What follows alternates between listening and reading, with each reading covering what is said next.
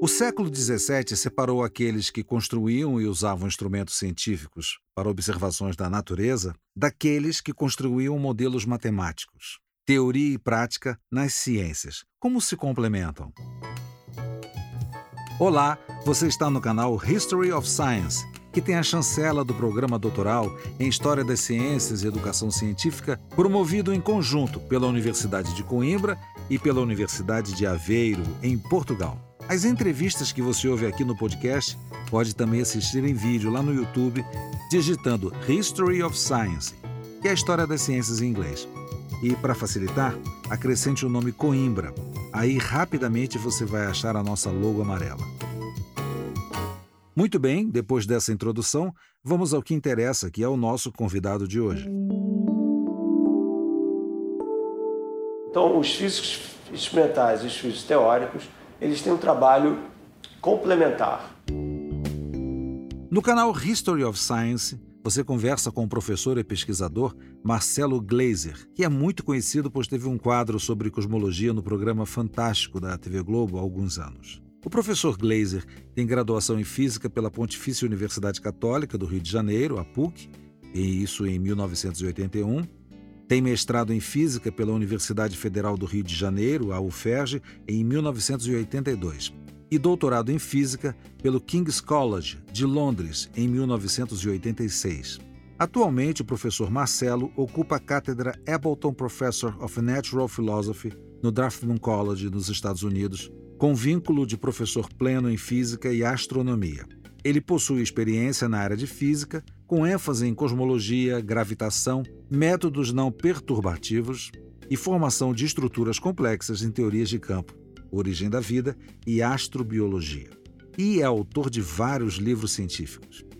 Essa entrevista foi gravada numa visita do professor Marcelo Glazer à Universidade de Coimbra e foi feita no Centro de Pesquisa Sala Rômulo.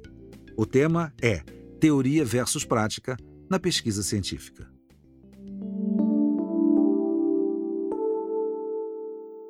Uma das coisas interessantes que existe hoje, que não existia no início da física, é uma separação entre o que a gente chama de física experimental, que é a física dos laboratórios, dos instrumentos e tal, que fazem as medidas das entidades que a gente está interessada, desde uma pessoa que está interessada em ótica, astronomia e está desenvolvendo telescópios ultramodernos, com uma pessoa que está interessada na estrutura da matéria e que está então estudando detectores de partículas, por exemplo, no laboratório na Suíça, lá no Large Hadron Collider, no LHC.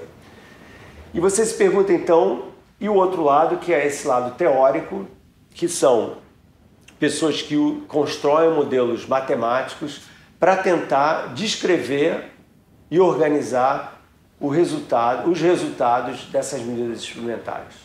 Então, por exemplo, só um exemplo bem simples, um astrônomo que mapeia o movimento de Marte no céu, olhando onde está Marte hoje, onde está Marte daqui a uma semana, daqui a duas, daqui a três meses, e usando esse movimento de Marte com relação às constelações, consegue construir uma teoria da gravidade e as leis da gravidade. Exemplo, Kepler foi o primeiro que fez isso, usando os dados de um astrônomo chamado Tycho Brahe. O Tycho Brahe então fez as medidas da posição de Marte nos céus e usando essas medidas, o Kepler, que era mais, mais teórico do que observador em astronomia, construiu uma teoria que descrevia as equações, as leis do movimento planetário, as três leis do movimento planetário. E esse tipo de tradição, então, começou a, a ficar cada vez mais clara no século XVII, em que houve uma separação entre aqueles que construíam modelos matemáticos e os que construíam os instrumentos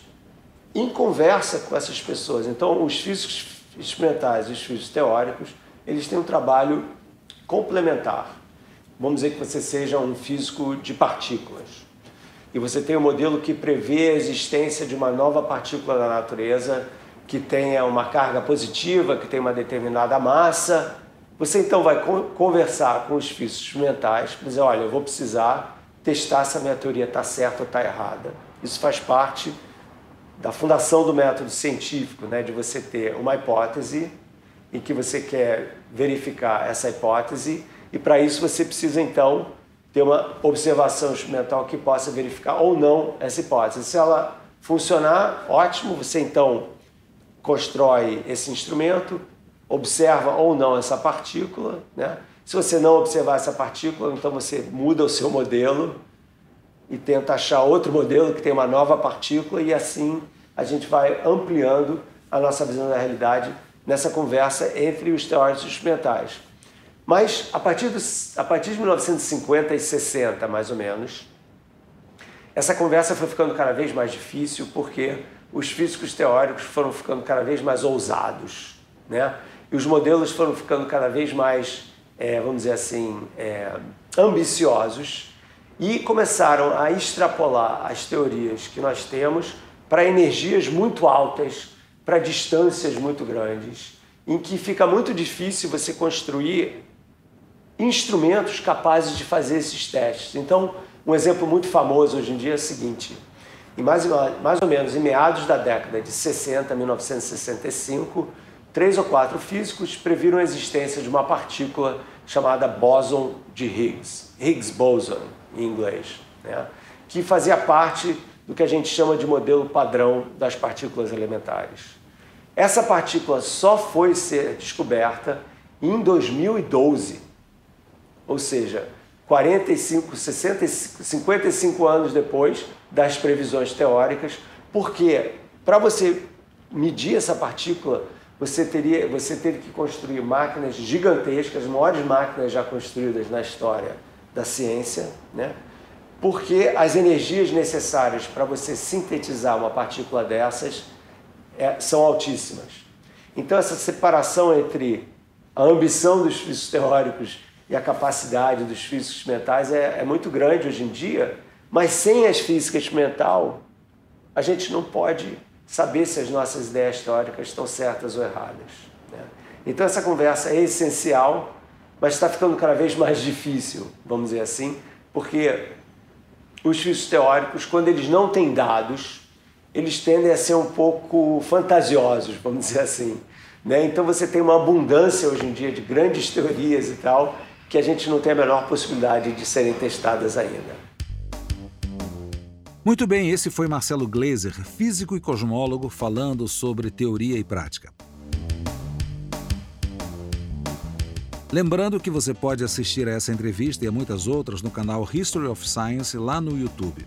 O canal History of Science tem a chancela do programa doutoral em História das Ciências e Educação Científica, que é promovido em conjunto por duas universidades portuguesas, a Universidade de Coimbra e a Universidade de Aveiro e é dinamizado pelo Instituto de Investigação Interdisciplinar da Universidade de Coimbra.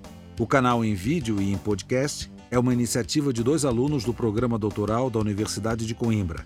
Eu, Roberto Machado Júnior, em São Paulo, e meu colega Carlos Adriano Cardoso, em Coimbra. A proposta aqui é difundir várias áreas do conhecimento que tratam da história das ciências e da tecnologia, bem como das áreas da educação e divulgação científicas. E o canal faz isso através de conversas breves com especialistas, professores e pesquisadores de todo o mundo.